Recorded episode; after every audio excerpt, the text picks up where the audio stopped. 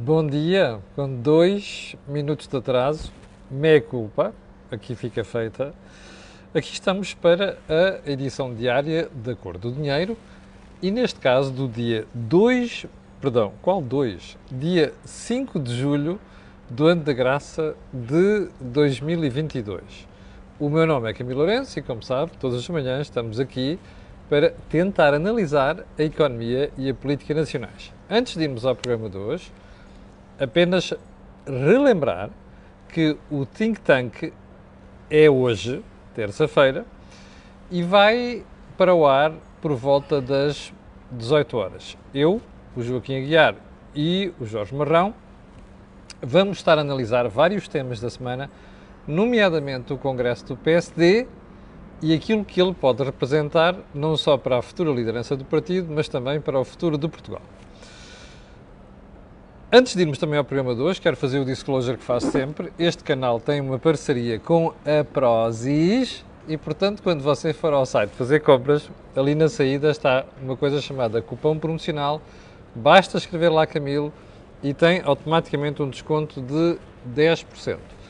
Agora sim, without further ado, vamos lá à edição 2. E vamos começar por onde? Vamos começar pelo relatório da Anacom sobre o 5G. Aquele relatório divulgado ontem tem muita coisa, mas sobressaiu um aspecto que várias publicações deram conta. O facto de o 5G apenas estar disponível ainda em 28% das freguesias de Portugal. Bom, inclusive chega-se a falar nos Açores na Madeira, dizer que ali apenas 13% das freguesias têm um, disponível o serviço de 5G. Vamos lá ver se a gente se entende. A Anacom andou de equívoco em equívoco num processo de lançamento de 5G que foi a todos os títulos deplorável. A Anacom é a principal responsável pelo facto de Portugal ter sido, se não o último, o penúltimo país a adotar 5G na Europa. A Anacom devia ter como preocupação um aspecto fundamental. A esmagadora maioria das coisas que a gente faz e para as quais precisa de dados, que é disso que estamos a falar, resolvem-se com 4G. Ok? O 5G é uma tecnologia que faz sentido, mas tem uma vertente, uma filosofia empresarial óbvia. O que significa que, das duas, uma. Ou o Estado quer ser paizinho e vai ajudar os operadores a meterem 5G em tudo quanto é gaveta deste de recanto à beira-mar plantado, ou então as operadoras têm que pensar em limitar o 5G às zonas onde ele faz sentido nomeadamente zonas de vocação empresarial. Capiche? Eu não estou a defender os operadores. Estou apenas a dizer que convém olhar para isto antes de ir apressadamente, aquilo foi lançado há tão pouco tempo, ir a correr fazer críticas. Acho eu. Acho que é bom pensar nisto primeiro. Ponto seguinte. Ontem falei-lhe aqui que o Financial Times dava em primeira mão uma notícia muito interessante o BCE está a estudar uma forma de limitar os lucros, aí sim, o windfall profits que os bancos podem ter, porque receberam dinheiro a custo zero ou muito próximo de zero durante a pandemia para ajudar as empresas e a economia. E agora, como os juros estão a subir, como o custo é muitíssimo baixo, isto proporciona ganhos extraordinários.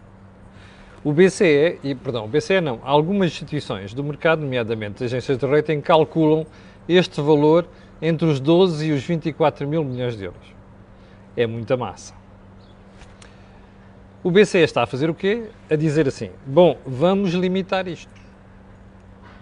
Ainda não sabe muito bem como, mas calcula que os tais windfall profits na banca possam ficar pelos 12 mil milhões de euros. Eu acho muito bem. Os bancos precisam ganhar dinheiro, mas não podem ganhar dinheiro desta maneira. Como é que isto vai ser feito? Não sei. Vamos esperar para perceber qual é que vai ser a orientação do BCE nesta matéria. Havemos de voltar ao assunto. Um, ponto seguinte, o preço do gás.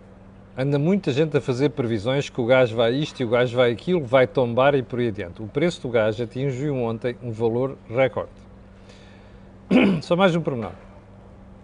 É estranho. Você confia em analistas, confia em pessoas que sabem de certos setores, mas desconfie sempre quando lhe contarem histórias um bocado esquisitas. Uma delas é esta. Então nós estamos ainda em plena guerra. Nós estamos a ver a Rússia utilizar o gás e o petróleo como armas económicas para vergar os países, nomeadamente os países que impuseram sanções. Nós estamos a ver a Rússia a tentar influenciar os cidadãos destes países e cansá-los pelo desgaste da economia.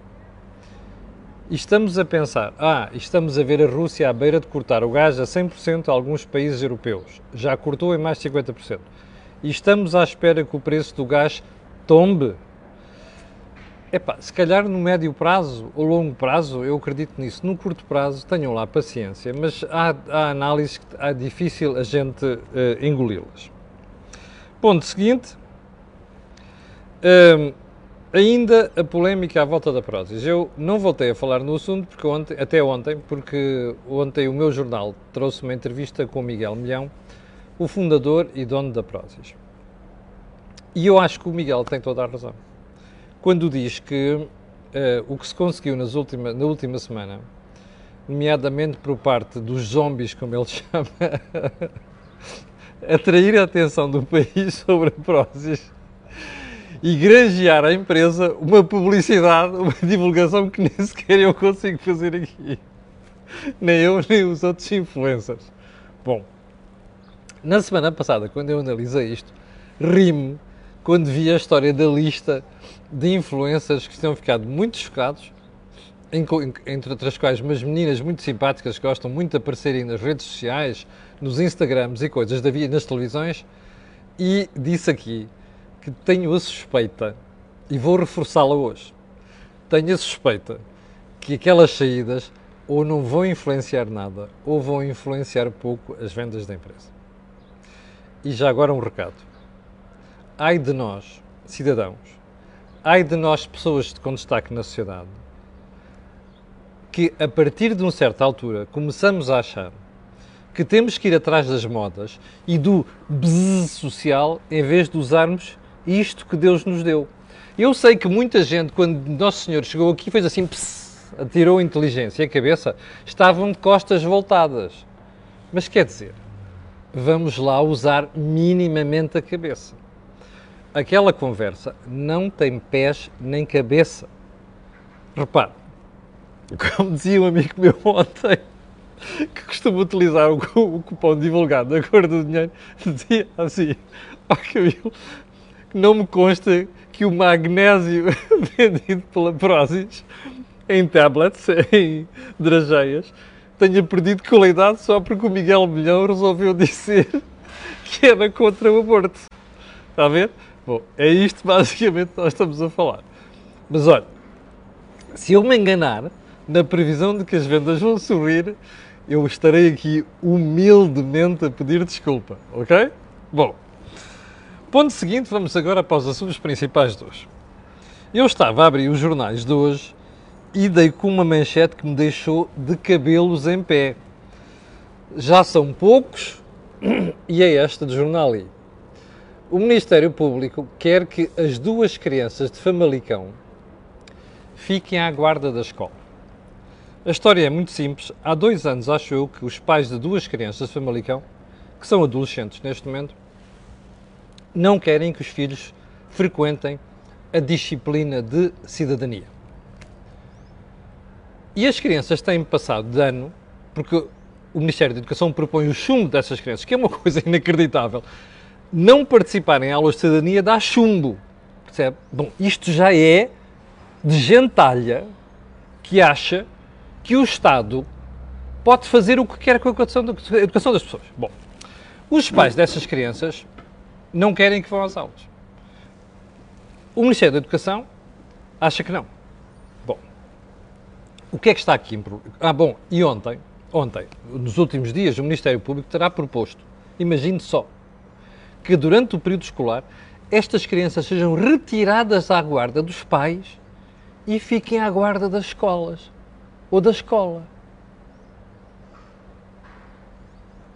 Um, dois, três, quatro, mais devagar. Cinco, seis, sete, oito, nove, dez. Já me passou a vontade de dizer um palavrão monumental aqui. Por respeito a si e porque as plataformas sociais correr-me-iam daqui de certeza. Mas há só uma pergunta que eu tenho para fazer. Onde é que anda o bom senso? Espera aí. Os pais têm razão quando acham que podem unilateralmente dizer eu não quero que os meus filhos frequentem a escola naquela disciplina? Não. Desculpem lá, não. Porque senão isto era uma Babel onde cada um faz o que quer. Eu não quero os meus filhos na matemática, não ponho lá na matemática. Eu não quero os meus filhos do português, não ponho no português. Eu não quero os meus filhos na química, não ponho na química. Não pode ser. Ok? O Estado tem uma função aqui. O que o Estado não pode fazer é abusar. E abusa quando diz que aquela disciplina é obrigatória, senão pessoas chumbam. Isto é uma estupidez. Se me dissesse a português eu percebia, se me dissesse a matemática eu percebia. Não percebo sobre a aula de cidadania. Eu estive a ver o currículo daquilo aquilo há uns meses. Aquilo não tem pés nem cabeça, percebe? É um arrazoado de estupidez. É um arrazoado de... É um atentado à moral. Não é à moral, é à cabeça das pessoas. Bom, mas o que é que não pode acontecer? É para além da falta de juízo de um lado, suceder-se a falta de juízo do outro. Eu não consigo perceber o que é que passou pela cabeça dos procuradores do Ministério Público de Famalicão. Mas esta gentinha está onde? Na União Soviética? Em Cuba? Isto são militantes de quê? De partidos de extrema-esquerda? São simpatizantes de partidos de extrema-esquerda que são os únicos partidos em Portugal que eu vejo com atitudes totalitaristas? e põem o Estado a controlar a vida das pessoas? Desculpem. O que os procuradores do Ministério Público Familiar estão a fazer é dizer assim: o Estado tem o direito de tirar estas crianças porque estão a ser violentadas pelos pais e pô-las à guarda da escola. É pá, desculpem lá. Eu acho que o. Como é que chama? Uh, aquela associação da magistratura pá, devia ter uma conversa com estas pessoas. Porque eu acho que a malta não está boa da cabeça, desculpem. Isto é impensável. Como é impensável os pais dizerem eu não quero que os meus filhos frequentem uma escola, uma disciplina. Só uma coisa. Eu não gosto de muita coisa. Mas eu até, até acho importante que os meus filhos as conheçam, que é para ficarem vacinados contra a maluqueira desta gentalha que controla o Estado em Portugal. Agora, passar deste extremo, que é uma estupidez o que os pais estão a fazer, até ao outro extremo, que é dizer que a escola deve ficar com a guarda dos miúdos, é desculpem lá vão lá passar um, se aquela malta do Ministério Público Famalicão está boa da cabeça. É o mínimo que se pode pedir. Eu fico preocupado em ver o advogado do Estado, que é o Ministério Público, estar a ter comportamentos destes. Isto é típico do PCP dos anos 75 e da União Soviética. Não é de um país democrático. Bom, ponto seguinte. Os apoios da bazuca. Vou deixar para amanhã. E vou dizer porque é que isto tem, o que é que isto tem a ver. Isto tem a ver com a manchete que o público fez hoje sobre os apoios do PRR. E que supostamente uma boa parte deles vai para a empresa do Mário Ferreira. Bom, eu conheço o Mário Ferreira, sei que o Mário Ferreira vê estas crónicas, tenho boa impressão de Mário Ferreira e precisamente por isso, isto foi-me alertado por um espectador esta manhã, não quero falar sem conhecer. E portanto, vou deixar este assunto para amanhã. E vamos diretamente para os assuntos principais de hoje, aliás. Este do Famalicão já era um deles. Um, então vamos para um seminário que teve lugar em Frankfurt ontem. Ok? Nesse seminário, o BCE avisou os governos da zona euro que vai fiscalizar os aumentos salariais. Percebeu? E porquê é que havia este aviso? Precisamente porque o que está a passar é que há países onde o aumento salariais já são de 3%, outros onde são de 5%, já vão em muito mais de 100 mil empresas, como a Espanha, eu tenho dito aqui. Em Portugal está a caminho de, super, de chegar aos 3% também, e há uma série de países onde passou os 4%. Isto é eternizar a inflação, como eu lhe tenho dito aqui. Scala mobile. É uma escala rolante, como uma escada rolante. você subiu os preços e você aumenta os salários para aqui. Ora, como os preços aumentaram porque há muita moeda, isto significa que os preços continuam a subir. E depois vem o quê? Mais ou menos salariais iguais. Como existe espécie de moeda, quer dizer que os preços continuam a subir. E você vai de escada em escada, perdão, de degrau em degrau. Não pode ser. Você dirá, ah, a gente vai perder de, perder de compra. Claro que vai poder perder, perder de compra.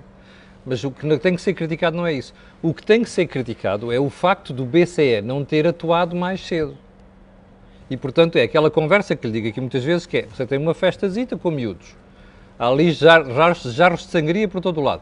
Você já começou a perceber um comportamento assim meio desviante, está a ver? Quando já tem álcool a mais no sangue. E em vez de parar logo com a festa e tirar dali os jarros de sangria, deixa continuar a malta. E quando a malta já está como pifo monumental, é que lá vai. É o que está a acontecer com o BCE e com a inflação.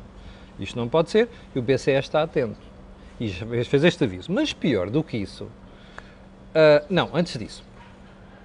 Não, vamos outra vez para, para o BCE. Segundo aviso do BCE. Ah, ferramenta anti-fragmentação. o BCE é um conjunto de governadores de bancos centrais da zona euro. Mas há uns que têm mais peso que outros. Por exemplo, o Centeno acha que tem muito peso, não tem. Mas o senhor Joachim Nagelmann, que é o presidente do Bundesbank, tem muito mais peso que o Centeno, graças a Deus, devo dizer. Mas enfim.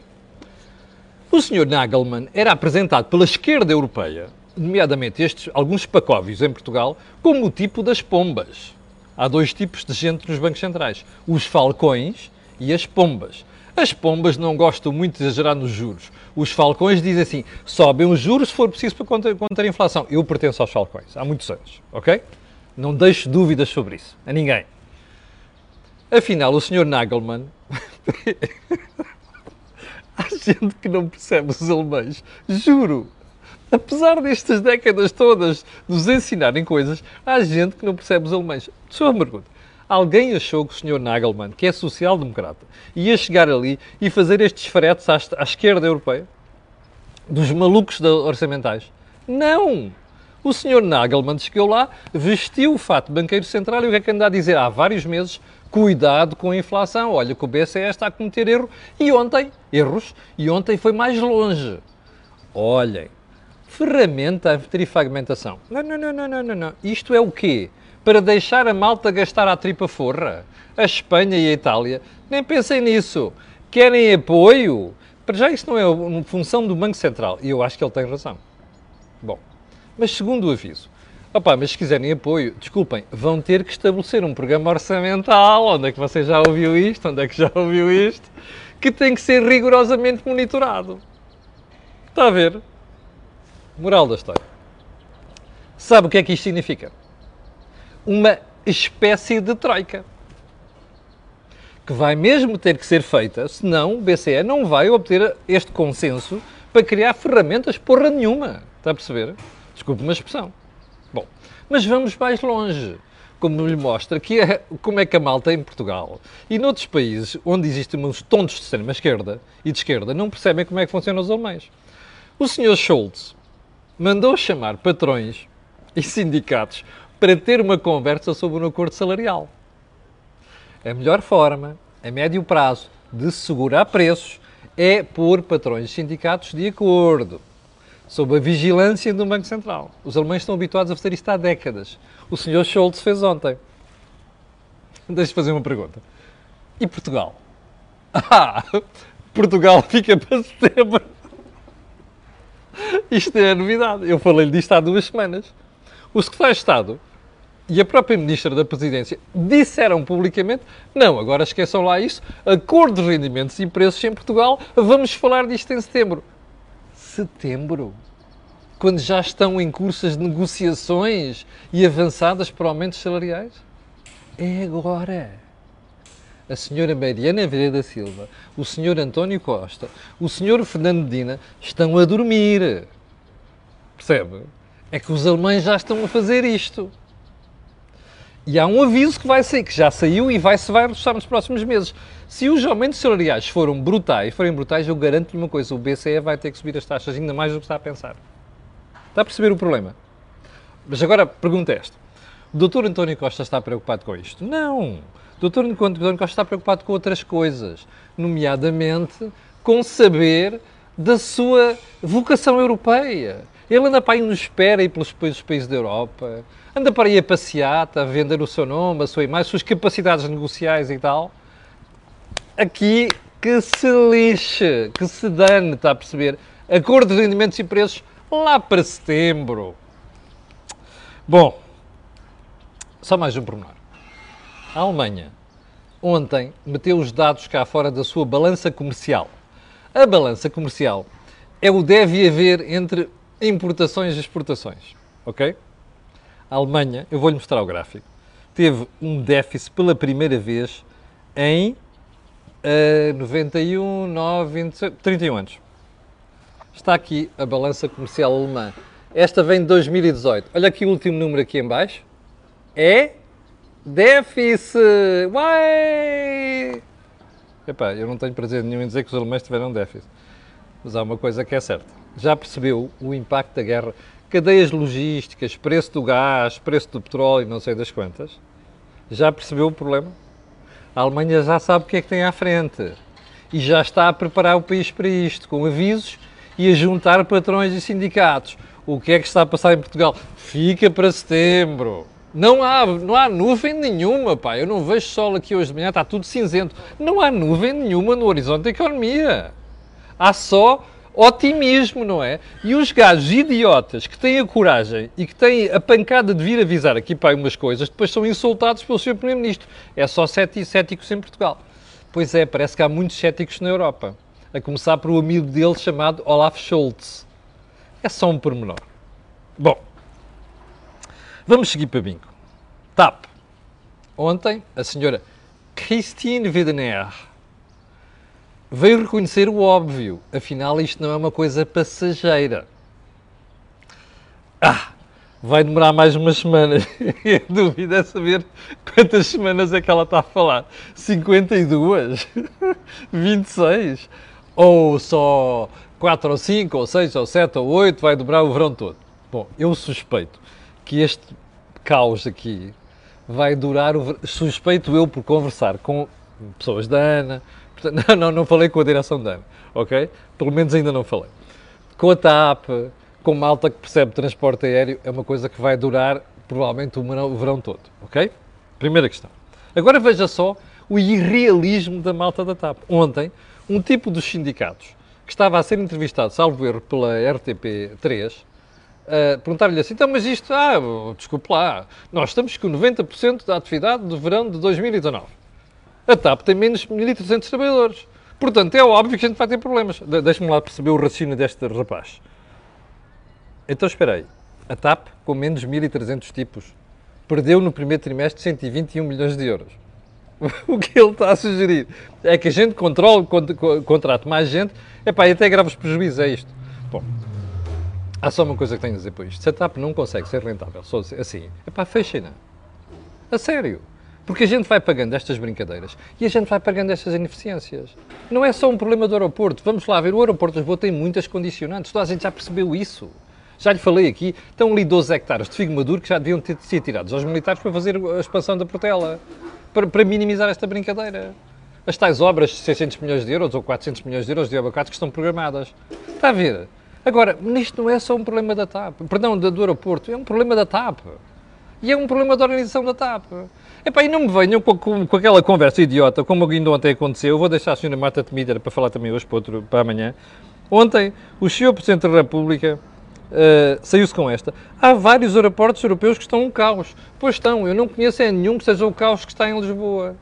Está a ver? O Marcelo, que ainda há dias disse que faria tudo para apoiar a TAP, não sei quando se fosse essa a decisão. O Marcelo parece um bombo, está a ver? A sério, parece um caniço. Só para aqui o vento vai para ali. Só para aqui vai para ali. Isto é. Não sei, sinceramente. Isto é uma desilusão, percebe? Você em Portugal não tem dirigentes tem tipos que, em vez de comandarem a turba, dizem assim: é pá, se vocês dizem que vou para ali, eu vou para ali. Isto é o Presidente Marcelo e também é o Primeiro-Ministro. É pá, sério, acho que estamos muito mal entregues. E com isto chegamos ao final da conversa de hoje. Não se esqueça, 18 horas, Think Tank. Às 6.800 pessoas está a vender ainda agora, quero agradecer. E quero pedir-lhes aquilo que peço sempre. Colocarem um gosto e fazerem partilha nas redes sociais, já sabe porquê. Aquilo que houve aqui, não houve em mais sítio nenhum. Obrigado, com licença. Até logo às 8 ou até amanhã às 8 da manhã. Fique bem, tenha um grande dia.